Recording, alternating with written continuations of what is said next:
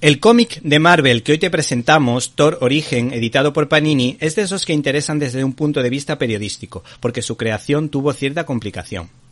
El guion fue escrito por Ila Sturge, que antes se llamaba Matthew, mientras que los dibujos correspondieron al historiador de arte Pepe Larraz, cuyas ilustraciones demuestran la enorme personalidad de su autor, cargadas de dinamismo y muy luminosas. Da gloria acercarse por esa razón a esta novela gráfica.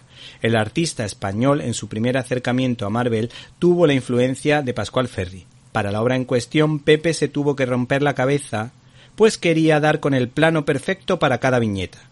La técnica utilizada fue la de el lápiz quemado.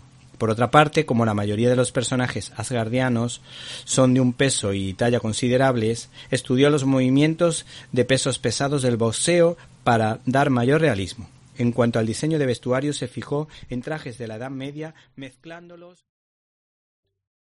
¿Te está gustando este episodio? Hazte fan desde el botón Apoyar del podcast de Nivos.